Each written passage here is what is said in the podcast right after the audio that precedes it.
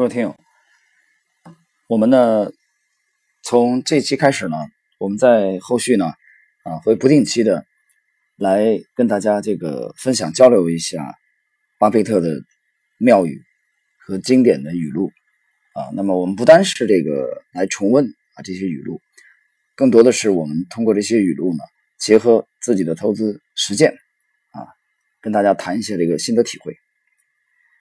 那么。在中国 A 股市场啊，上一周五又刷出了这个新低，大概三年的新低吧。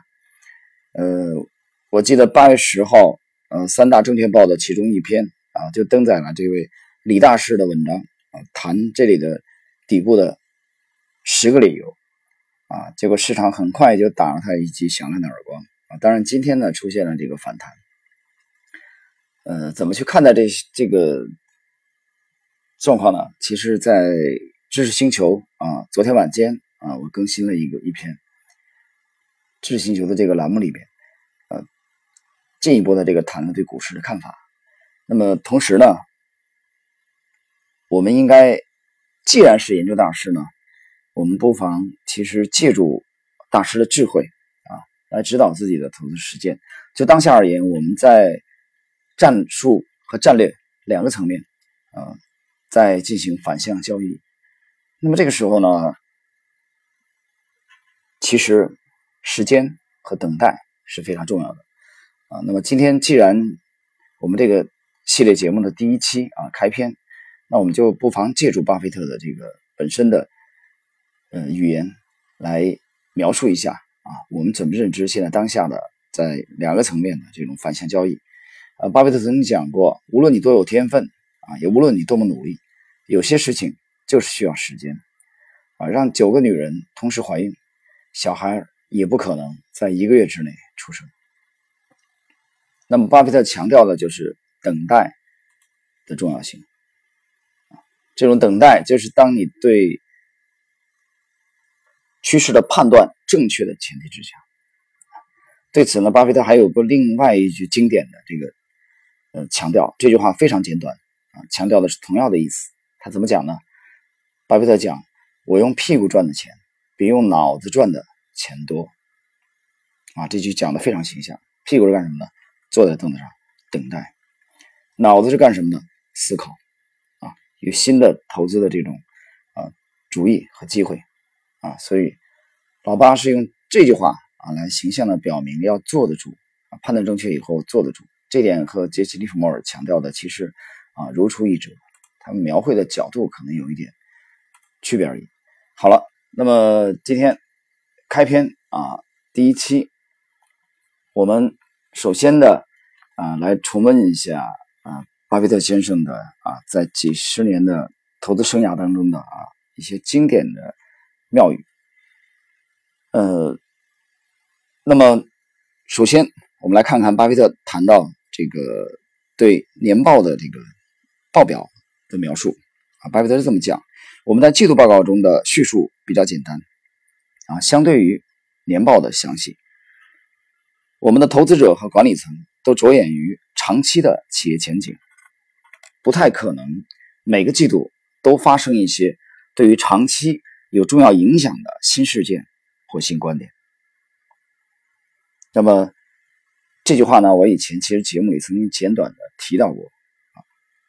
巴菲特其实想向我们强调什么啊？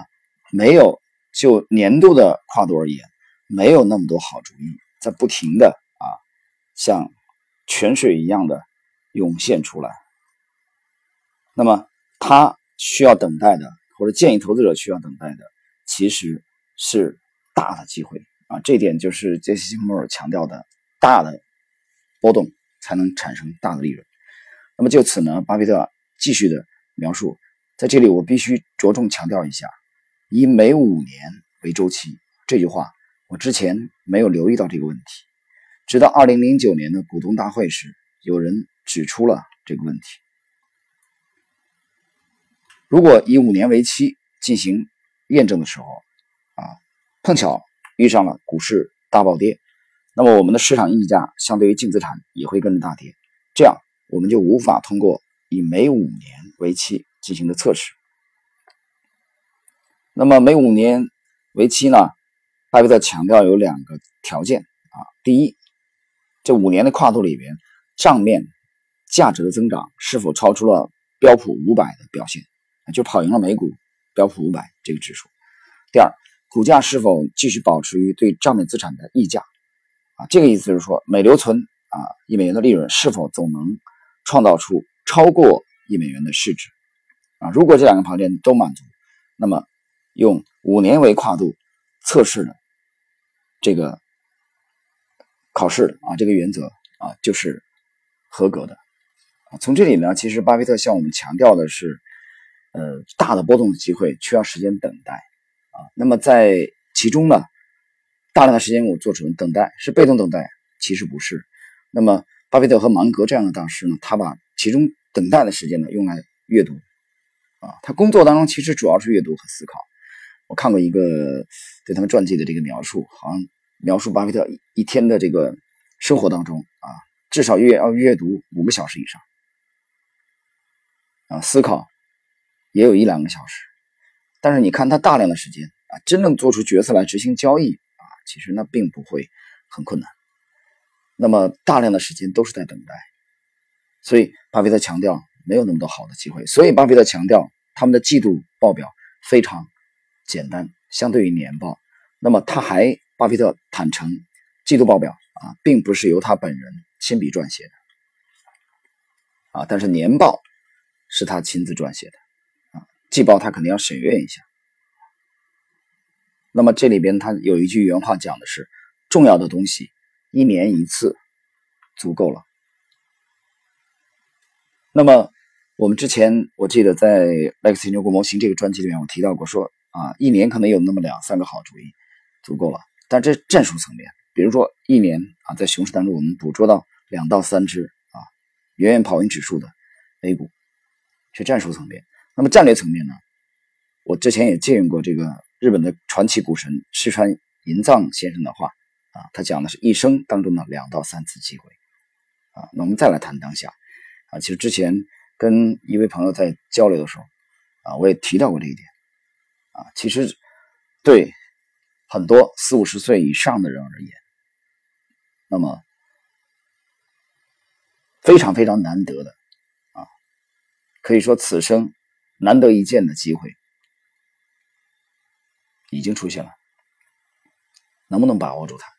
能不能从啊一个相当的高度来充分的领会它啊？到执行层面，到每一个细节。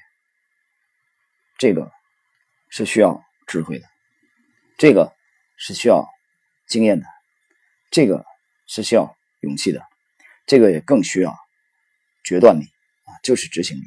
谈到这个执行力呢，我不禁回忆起来，在呃读这个丁丁珠江先生这个名著啊《北洋军阀史话》里边，看他这个第一部里边，我记得有这么个细节，跟大家交流一下。当年袁世凯早年的时候，也是很有宏图大志啊，很想成为人上人。啊，他的这个祖父袁甲三在清军当中，当时也是非常有威望啊。那么他被推荐去这个朝鲜领兵之前的时候，其实袁世凯在早年的这个青春啊时代、青年时代这个性格里面啊，有一个弱点，非常明显的弱点，就是优柔寡断啊。那么有一位长辈啊，市长指点他之后，指点出了啊，提出了他这个弱点。非常明显的弱点，优柔寡断啊！遇大事必须要果断。那么在后来，袁世凯呢这方面得到了很大的这个改善啊，决断力就是强调决断力，因为我们强调了这种好的投资机会，一生当中不会有几次。那么好，继续我们来看啊，回顾巴菲特先生的这个妙语，经典妙语。巴菲特讲到，像产生现金流一样迅速产生出好的想法，这对于我们是个挑战。从这个意义说，一个低迷的股票市场对我们而言是一件好事啊。那么他强调的就是熊市的重要性啊。那么他以价值投资为主的话，那么看好的公司啊躺在手术台上，按巴菲特的描述，股价低廉，泡沫相对挤得比较干净。那么它呢，大手笔的买入呢？啊，就是一个相对的这个合理的这个估值的区间。啊，巴菲特继续谈到，我们通过公司的长期成长来衡量成功，而不是通过每个月的股票价格变动来衡量成功。啊，所以这里边你看到了巴菲特他们投资的啊非常非常鲜明的这个特征。但他这一点呢，其实我觉得也不能脱离美国股市的环境。啊，这里边我们展开两句，美国股市的这个交易的这个税负相对来说是比较高的啊，频繁这种交易。同时呢，我们也研究过这个巴菲特一生的这个经历。啊，他一九三零年出生以后，真正开始这个大展宏图是五十年代以后啊，大概三十岁以后啊，或者临近三十岁前后。那你看看美股的整个的走势啊，美股至少走了接近四十年的大的牛市。这期间虽然包括八七年的这种崩盘啊，但是没有过太长的时间就已经修复创了新高。你再看一看现在的道琼斯指数、标普五百，你再比对一下我们在二零零七年的六千一百二十四点。啊，二零一五年的这个杠杆牛的五千一百七十八点，再看看我们现在的两千六百啊九十多点，整个大市长期的这个市场啊，给投资者的这个提供环境孰强孰弱啊，已经非常清晰了。所以，巴菲特的这种风格，买进啊，持有，他抛出持有股票的这个期限几乎是永远，其实跟美股的这个环境。还是有关系的啊，我们也可以某种程度上理解为，巴菲特是在赌国运，赌的是谁？赌的是美利坚的国运啊。所以你看，零八年啊，他这个增持高盛被套啊，包括买优先股等等，他是对一个大的这个经济体的全球最大经济体的这个国运的下了赌注啊。他也提到过，没有人可以通过这个做空自己的祖国而盈利。啊，他这个话其实也是相对的啊，我们不应该把它绝对化。好，我们继续来欣赏巴菲特先生的妙语。我们宁愿拒绝一些诱人的机会，也不愿意过分负债。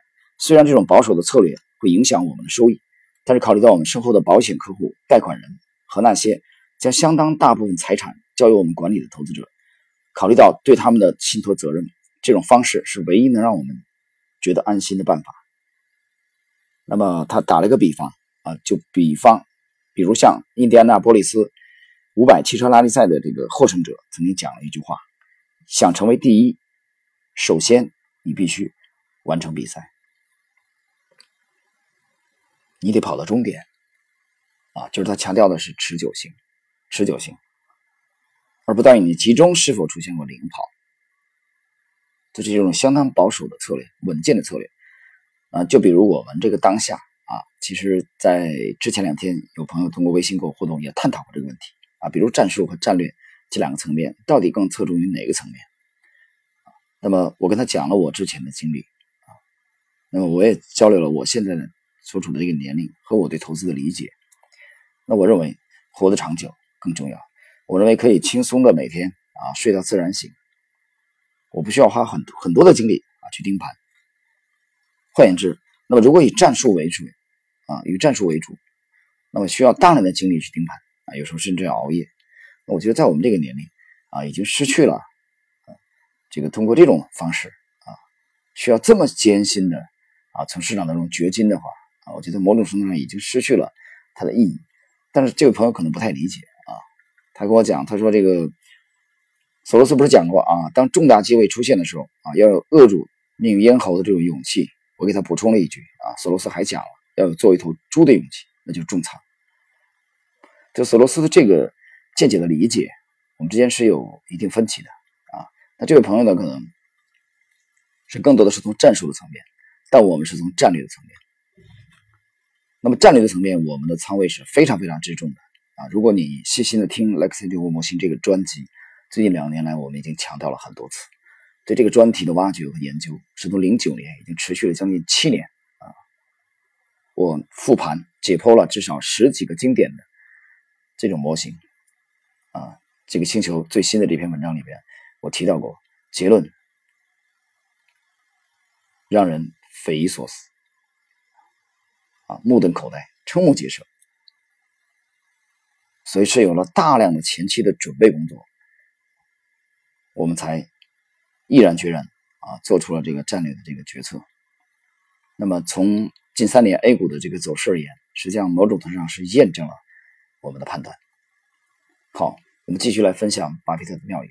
那么，巴菲特先生还曾经这么讲过：如果发现你自己身处洞中，最重要的事情就是停止挖掘。啊，身处洞中，最重要的事情就是停止挖。你停止，你不停止挖掘，你越陷越深。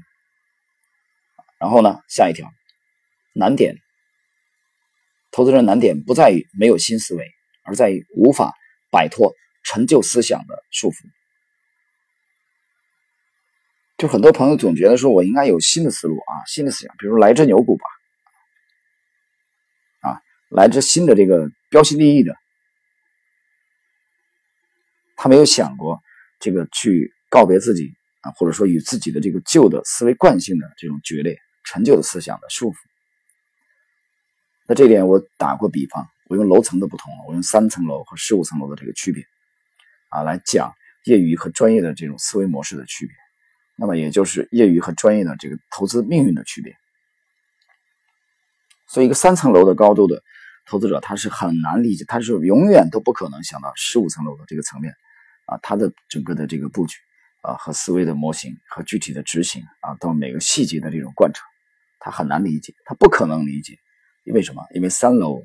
看到的风景和十五层楼看到的风景是截然不同的，啊，看到的这个广度不同的，所以夏虫不可语冰啊，没有办法沟通，这叫什么？三观不合，没有办法沟通。呃，在今天啊，我跟一位朋友也交流了一下啊，他最近可能去呃江西的这个庐山啊、九江。包括南昌啊，这些大概二十年前我都去过啊，还曾经在那里住过，短暂的停留。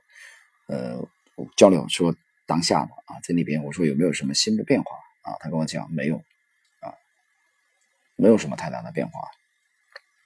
那么变化的这些呢，其实指的就是嗅觉啊，对整个呃宏观的这种判断啊。你就比如说对 A 股啊，我们谈两句 A 股当下的当下 A 股的问题是上市公司本身的问题吗？是吗？为什么这些大小非要减持？不是上市公司，或者说不仅仅是上市公司本身的问题啊？有没有可能是制度问题啊？有没有可能是更宏观的问题啊？但这个我们没有办法展开了啊，不方便展开，也不能展开。所以站在一个高度看 A 股啊，站在太空、站在月球看 A 股，什么都看懂了。看港股也一样。问题是，你有没有这个高度？好了，各位听友，今天呢，呃，巴菲特妙语的这个解析解读呢，第一集我们就跟大家交流到这里啊，下一期我们继续分享，谢谢各位。